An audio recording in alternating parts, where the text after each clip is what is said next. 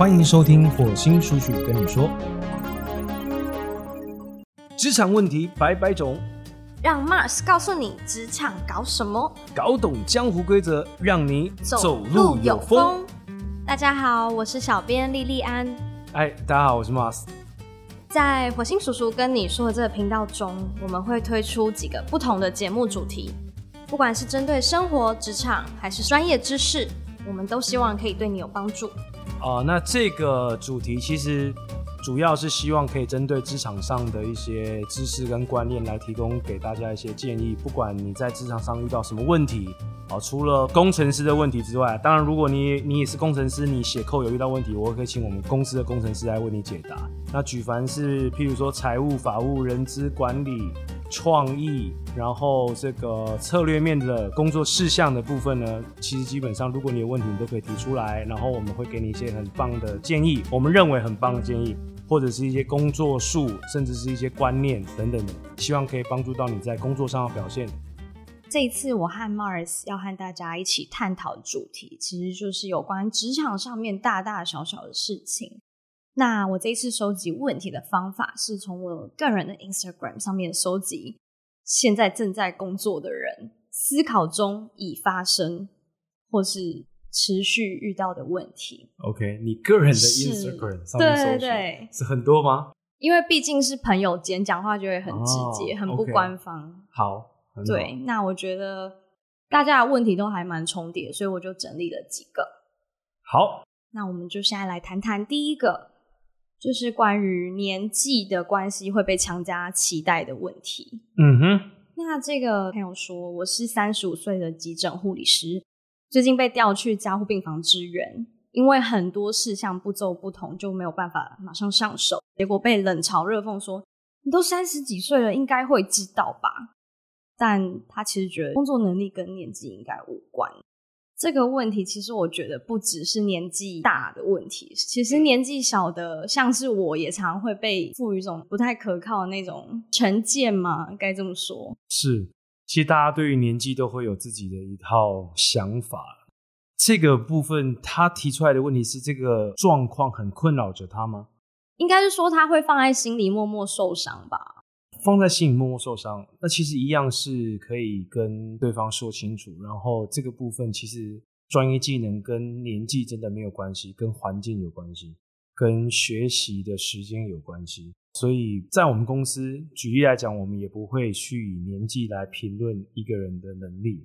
我就是活生生的例子。哦，是哪一种例子？对我就是那种年轻的吗？年轻的被看衰的最佳的范例。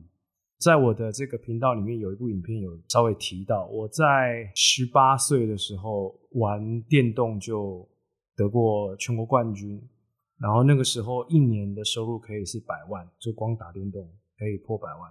然后我在那个游戏里面，我总共带了大概两百多人，也就是说我，在游戏里面的部下有两百多人，可是他们都不知道我实际的年纪是多少。什么？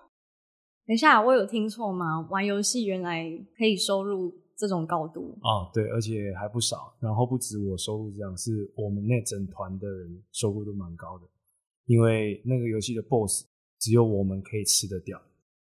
那方便问一下，为什么会就是游戏跳到目前的领域，怎么差这么多呀？游戏还是会有它的寿命的啊，就是后期它游戏也是会有走下坡的时候，然后包含到我那个时候觉得说。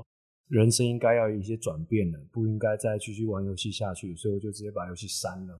是，那方便问一下，就是刚才 Mars 没有提到说，你说当下可能这个三十五岁的护理师，他可以去回应他的同事，对，可以。其实如果是我的话，我当下真的会不知道该怎么回答，因为感觉空气会突然安静。啊，如果不知道怎么回答的话，我觉得这个是两个问题啦。第一个问题是这个。事情是不是真的是你应该要知道的？你可以先回想一下，这个事情是不是以你的经验、你人生经验当中，你真的应该会知道的？这个是第一个状况。第二个状况是，这个事情真的确实是你人生经验当中从来没有发生过的事情，完全对它是没有印象的，或是你是完全对它没有任何的记忆点的，甚至你也完全没有去使用过这个技能的，你得先分清楚这两个状态是什么。在这两个状态你都很清楚的时候呢，你就可以去思考，如果真的是你自己的问题，那就把它改进；如果真的不是你的问题，你就得提出来。这个其实不在我的专业领域里面，所以我必须让你们来协助我。我也请求协助，让你们可以帮助我变得更好。就这样。那如果当下不知道怎么讲的话，没有关系，回家静下来思考一下你要怎么讲，把你要怎么讲的语言全部写下来。你可以把这封你写下来的字条传给对方，或者是看着字条跟对方讲，或者是你把这个字条上面的内容记下来跟对方讲。重点你要先记得一件事情，就是当你要跟别人沟通的时候，你得先写下你这次跟对方沟通的目的是什么。其实我觉得好像不止年纪会给人家一种既定的印象，其实是个性更多吧。比如说浮躁的个性，其实就会让人家觉得你好像年纪还很小。对，没有错。我就不举例了，反正有很多人其实年纪很大，可是你还是会觉得他。就是幼稚幼稚的屁孩这样，对对对对，所以其实还是跟个性有关系啊。大家千万不要以年纪去评断一个人，甚至也不要随便用个性去评断一个人。其实评断人本身就不是一件好的行为了，就不是一件好事。你可以去分析、去了解这个人，但是千万不要下定论，因为当你下定论的那个时候开始，你就等于是把这个人框住了，也就是所谓的这个。给他一个标签，那标签贴久了，不只是别人对这个人会有刻板印象，或是给他一个评论的这个形容词，而是这个人他自己也会给自己一个标签。当这个人开始给自己一个标签的时候，那就已经没有救了，因为这个就会变成是他这一辈子对自己的评价。对，所以说我觉得当遇到这种问题的时候，也不要因为年纪的关系太苛责自己，有时候是把话。说出来的勇气够不够？有时候也是你有没有把问题问到底的勇气，对吧？嗯，当然，除了把问题问到底的勇气之外，还有就是你有没有足够勇气去面对自己的问题？因为外在发生的一切其实没有别人，只有自己啊。当别人会这样评论你的时候，你得去思考一下问题点到底出在哪里。我没有说一定要。什么被害者心里说哦都是我自己的错，不是，而是你得去思考是问题在哪里？有没有可能是我跟这个人本来就不熟？有没有可能是这个人本来就对我有偏见？有没有是这个人本身个性就有问题？那当你知道问题在哪里的时候，你就针对这个问题下去解决就可以了。这样我比较想问的是啊，你是如何达到像这样子不耻下问的智慧？不耻下问吗？如何理解？如何理解哦？其实。应该这么说啦，我先跟大家讲一个典故，好，就是子入太庙，每事问：“是礼吗？”然后有人就问孔子：“这是礼吗？”孔子回答：“他是礼也。”那白话文应该要怎么样去解释它呢？以白话文来解释的话，就是孔子他在入庙的时候，要祭祀的时候入庙，什么事情他都要问，就是哎，这个应该怎么做？那个应该怎么做？哎，这个我不懂，你可以教我吗？这个我不懂，你可以教我吗？那妙方的人被他问到烦了，就觉得说：“你不是老师吗？你学问应该很好的啊，你知识应该很多的啊，为什么连这个都要问？你连这个都不懂，你懂礼貌吗？”孔子就回答说：“这个就是礼貌，因为我不懂就问，我不懂就问到懂，这个就是做人最基本的礼貌。”因为刚才有提到随便问人家年纪是不礼貌的，所以我觉得呢。未来如果去问别人年纪是想要把框架套到别人身上，那倒不如不要去鼓起勇气问这个问题，应该要问对的问题，对不对？我是觉得蛮好笑的，我是 得去思考是为什么要问别人年龄啊？有可能对方对你有意思也不一定。啊，可是有些人就会把这个当做一个话题啊。哦，对，所以通常我会问是问工作经验的，譬如说我们公司有个投手，那我觉得他。可能在这方面的经验没有那么多，我会问他几岁。我说你做这个投手行业做几年？哦，是，这也是把话说的委婉一点的说话术。这不是委婉，就是认真问对的问题。对对对，我就是直接问他，我想要了解，我不是说我要去骂他什么，而是我要知道说事实是什么，事实的这个状态是什么。那通常我们不会去做一些让自己陷入在不是事实的状态里面。所以，当我知道他实际的这个年份是多少的时候，我才能知道我要花多少力道去协助他。是，那这样子其实就是提到职场，就是会有遇到各式各样不同的人。那也是一种团体活动。嗯，那有一个人就说到了他的状况是，他是一个基层的业务员，已经到公司一年多了。是他自认是个好相处的人，但他很困扰一件事，就是同事很爱下班就吃饭，很喝酒，呀但是他是一个下班就想回家的人，那就回家。因此常被大家说不合群，变成在上班的时候有时候会很难融入大家，话题也很难参与。哎，啊，蛮多人都有这个问题的。了解。好，那小编，你觉得这个问题你怎么看呢？其实我也觉得我是个不合群的人，但是我总是会交到跟我一样不合群的朋友。哎，那就好了。我应该这样讲哦，当然这只是我的想法啦，不能说所有人都适用。因为其实我的朋友应该不会超过五个。也就是说，人为什么会需要朋友？你得先去思考，这些朋友真的是你的朋友，还是他只是在你人生中的某一个过客，跟你完全没有关系的陌生人？而你硬要把这个缘分提升到朋友，这个是大家要去思考的一件事情。再来，工作上为什么一定要合群？就是俗话说“上班好同事，下班不认识啊，当然啦、这个是很重要的啊。为什么我来上班一定要合群？优秀的人其实，在工作上是绝对不会合群的，因为优秀的人的看法绝对会跟一般人看法不同。”。可是呢，有些工作就是很讲究团体合作，团队合作其实基本上是建立在事情上。如果说大家因为下班的私交而影响到公事的话，你得去思考是这个团队你要不要待下去。那这样子被说不合群，就不要在意就好了吗。哦，不是不要在意，你也得为你自己发声啊！你不能说哦别人讲我就都不回应。那这样子，这个框架跟这个影响，我应该这样讲，你就算你如果不帮你自己发声的话，这个影响有可能会是长久的。如果你继续要在这间公司继续待下去的话，这个影响可能会非常的久。所以你得去思考是怎么样去表达清楚你的立场，捍卫你的立场，告诉你的同事，我下班如果有我自己的事情，不代表说我不跟你们出去就代表我不合群。我希望是我们在公司上，我们在公事上可以好好的把一些事情处理好，然后大家做好自己该做的事情，就这样。嗯，但是我看过啊，电影里面常会有一些情节，可能就是像工地文化或者是市场，比较像是劳力阶层的工作人，他们就是嗯可能烟酒不离身，没错，然后有些不烟不酒的人，可能会被讲一些啊你就给拐之类的。嗯像我我家就是做生意的，我就有看过被这样讲的年轻人。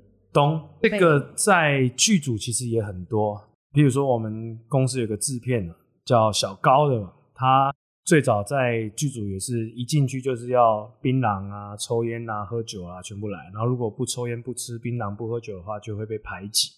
那他来公司的时候，我只请我们主管告诉他，你不要把那个文化带来我们公司，我们公司不吃这一套。所以他在这边其实还蛮适应的，而且他还很快乐。我要讲的是，其实你的人生是你自己可以决定的，你要在哪里工作是你自己可以决定的。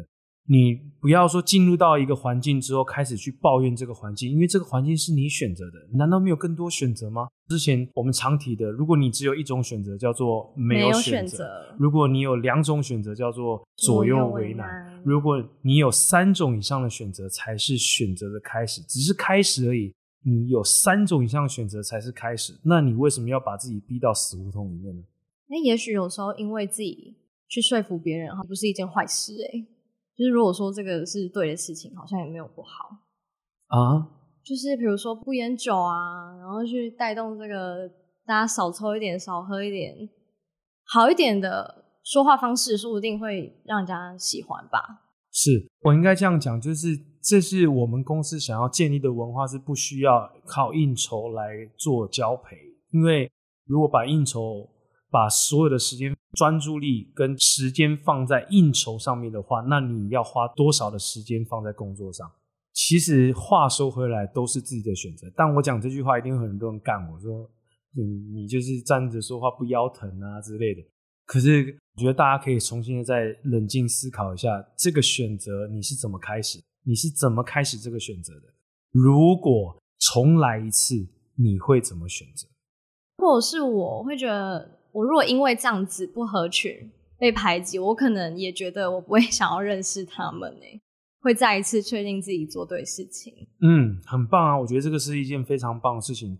人本来就是一个独立的个体，那是因为群体因素的关系、环境、团体的关系，所以有大多数的人他会希望融入环境，为的就是不想要被当成异类。但是每一个人他身上流的血液，他身上的细胞都不会一样。你们本来就是不一样的人，为什么你们要追求一样呢？所以有时候我觉得就是环境不适合，还是自己不适应的问题。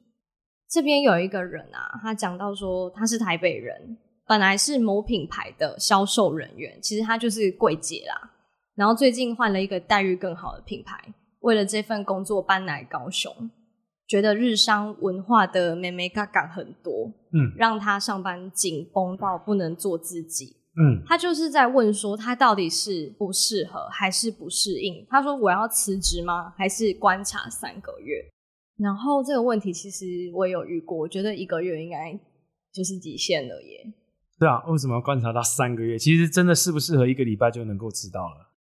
因为很多人都会觉得是自己吃不了苦的问题啊，吃苦吗？我应该要说的是，当然所有的发生都会是最好的安排。那所有的事情其实它不是内德就是外德，不是外德就是内德，所以你得去思考的事情是。这些美美嘎嘎，这些框架，这些东西，到底让你学会了什么？你看懂了吗？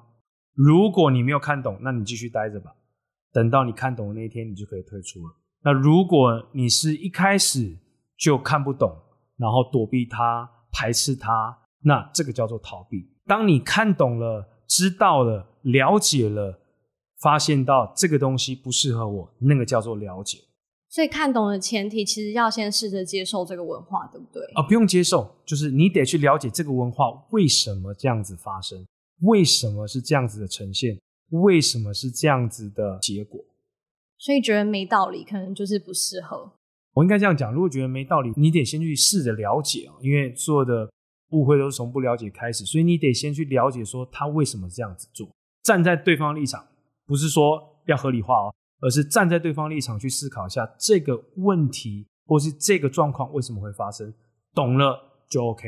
如果看不懂，那就算逃避；如果看得懂，那叫做理解之后承认自己不适合离开。我看他这个问题啊，其实好像跟日商文化的紧绷很有关系。嗯，所以他就得去思考是为什么日商喜欢紧绷，这个有可能会追溯到他们日本文化的历史。因为他们可能希望所有人都是要条条有理，然后所有人都是井然有序的。那透过这个方式，把人把所有的员工可能约束起来，那这个是他们的用意，或许是因为这样。那当你懂了之后，其实你就可以去思考：是如果他们得用这样的方式来约束人，那可能我的个性不适合。而我其实看得懂他们，而这个东西其实他们是怕人性泛滥。这个东西当他看懂、听懂之后。如果你能够控制得了你自己，那你就退出。然哦，所以是在讲求自律。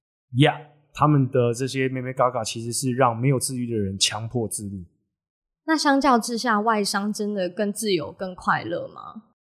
应该这样讲，外商应该是更自由，但责任化更重，然后更冷血。大家可能会觉得说憧憬外商啊等等的，但大家不知道是外商压力其实也蛮大的。因为他们有一个东西叫做 PIP 考核，PIP 考核。当他们发现到你不适合的时候呢，他就给你最后一个礼拜，你这个礼拜这个东西没做完，你就直接拜拜。而在台湾，fire 掉人其实是有遣散费的，可是在美国 fire 掉人是不用付遣散费的。啊，是哦。那这样子，其实我觉得两种好像都是在讲求自律，哎。嗯，没有错。那这样，其实以柜姐来说，我觉得外商的冷血好像是在。心机跟同事眼红的这种与人相处大于把事做好。嗯，蛮多公司其实他们的文化都是这样，所以取决于看说这个公司的老板他到底想要创造什么样的文化，然后这个公司的主管们、团队们想要创造什么样的文化，这个我觉得会是非常重要的。那你觉得环境重要吗？我是指说城市，因为他有提到说他从台北搬来高雄嘛。那你觉得城市重要吗？城市哦，要不要很喜欢这个城市？要不要很喜欢这个城市哦？我觉得重要性倒没有那么、那么、那么的大，因为整个城市你能够去融入的地方其实太多了，所以你喜不喜欢这个城市，我觉得不会是最优先的考量，而是这个城市的人他的习惯到底是什么，他的节奏是什么，他的步调是什么？我觉得这个会是比较重要的关键因素。我会问这个问题，其实是因为我想到之前我高中毕业那一年，我的老师跟我说，不一定要选你很喜欢的学校，但一定要选你很喜欢的城市。哦，这个老师可能是以这个人生面的方向给你的建议啦，因为喜欢的城市可能就会留下你喜欢的记忆、美好的记忆，甚至可能是你跟你另一半、你的家人、你的亲朋好友、你的。兄弟姐妹在那个城市的回忆跟记忆，所以他其实给你的建议是以人生方面的。但如果是工作上面的话，我觉得倒还好。那我想问一下，Mars，你有在台北生活或是工作过吗？生活比较少，工作过有。那如果硬要讲的话，这个工作其实分两个阶段。第一个阶段呢，就是因为年轻的时候有赚了一笔钱嘛。然后呢，那个时候我其实有发现到一个诈骗集团非常的厉害，我就捧了钱去跟他们学技术。对，但是我没有骗过任何一个人。好，我必须得先跟大家讲。然后我加入这个诈骗集团呢，我去开始了解到诈骗集团他们是怎么成立的，怎么样去做教育训练的，怎么样去骗别人钱的。啊，那这个诈骗集团其实非常非常厉害啊，他们是商业型的诈骗集团，公司弄得非常非常的漂亮，然后。最扯的是有一次他们卖碳基金，就框了大概三亿多，就是空气，空气，他就是只用用讲的而已。哦，所以其实他不是诈骗集团本身，是你为他取的一个。对，我为他取了一个 名字。那目前我了解到是台湾专门在做这种资金盘的啦，或者是在做这种老鼠圈的啦，这种东西其实都是他们的徒子徒孙。听完你这一番话，我真的觉得我涉世未深哎。可以这么说，但那个时候其实我很知道我缺乏什么啦，因为我觉得这个故事可以给大家很多的信心。是不要看我现在讲话是比较可以快速的，其实，在十几年前，也就是说，在这个我去受训之前呢，其实基本上我讲话是会发抖的。然后只要我跟三个人以上的人讲话，我就讲不出话来了。那你会觉得你的记忆力呢？你的记忆力是因为哦，我记忆力提升，我记忆力是天生就蛮好的，天生就蛮好。对，记忆力天生就蛮好的。然后刚讲到台北嘛，还有第二个阶段，第二个阶段就是真的创业了。创业了之后呢，因为我们有一间公司叫巨阳媒体，它是专门做影视产业的。大家都说做影视呢，就一定要到台北。我们就好吧，如果大家都说要去台北，那我们就去台北闯看看。在台北大概设立了三个多月，房子也租了，押金也付了。三个多月之后，我们决定就回高雄。主要原因是因为，当然这个是我们自己的问题啦，也有可能是我们运气不好的关系。在那三个月当中，我们遇到的面试者也好，遇到的厂商也好，其实讲话都不是那么的靠谱。然后我不晓得是不是因为台北的环境比较急躁一点，或是大家会比较快节奏一点，所以大家在。要求达到目的的同时呢，他会讲一些空话，以及讲一些不是那么脚踏实地的话，为了就是要快速的让你相信他。这个部分是我们没有办法适应的，所以我们就离开了台北，回到高雄。哎，你刚才有提到租金跟押金的部分，所以那个时候是直接就就认赔啊，梭哈这样子。对，梭哈就拜拜这样子。因为以前我也有遇过，我来到一个新的城市。结果我做一下下就离职了，然后却因为我打岔一下，因为刚刚突然想到一件事情，是而且呢，我们租的那个办公室呢，我的办公室后面既然还有一个暗门，然后里面呢有那个洗浴的地方跟一张床，哈，不知道是为什么。对我有没有想说，可能是让我们可以比较方便休息的地方。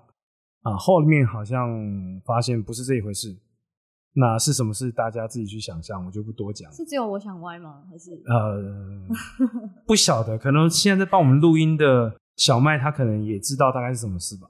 好，那刚刚其实讲到那么多的这个主题，我想要问小编的是，你对你来说印象最深刻的是哪一个？老实说，我现在满脑子都是孔子在庙里问问题的画面。OK，所以等一下可能要跟你要一下这一句话的签名哦。好，没有问题。我等一下会传这个哈资讯给我们的小编，那大家也可以上网去查一下“子路太庙美事问”。好，那不好意思，时间有点 delay 到，等一下要去开会，所以这期节目可能就先到这边。对你没有听错，我们要去开会了。这节目就是那么的 chill，也就是说，我们是抓空档时间来录这个节目的。那这个暗门的问题到现在其实还没有得到一个解答哦，我觉得也好，就留一个伏笔给大家。如果大家想要知道这个暗门到底是什么作用，以及它后面的这个空间到底是拿来做什么的呢？欢迎留言告诉我们你想要知道，好不好？没错，我相信今天讨论的只是职场问题中的冰山一角。欢迎下次再来收听我们的职场搞什么。如果你觉得这个节目对你有帮助的话，请订阅追踪我们的频道“火星叔叔跟你说”，并送出五颗星的评价。呃，其实不送出五颗星评价也没有关系啦，反正只要这个频道对你有帮助的话，我觉得都很好。那有任何想要问的问题，或是对节目有任何的建议，欢迎你来信告诉我们。谢谢你的收听，我是小编，我是 Mars，我们下集见，拜拜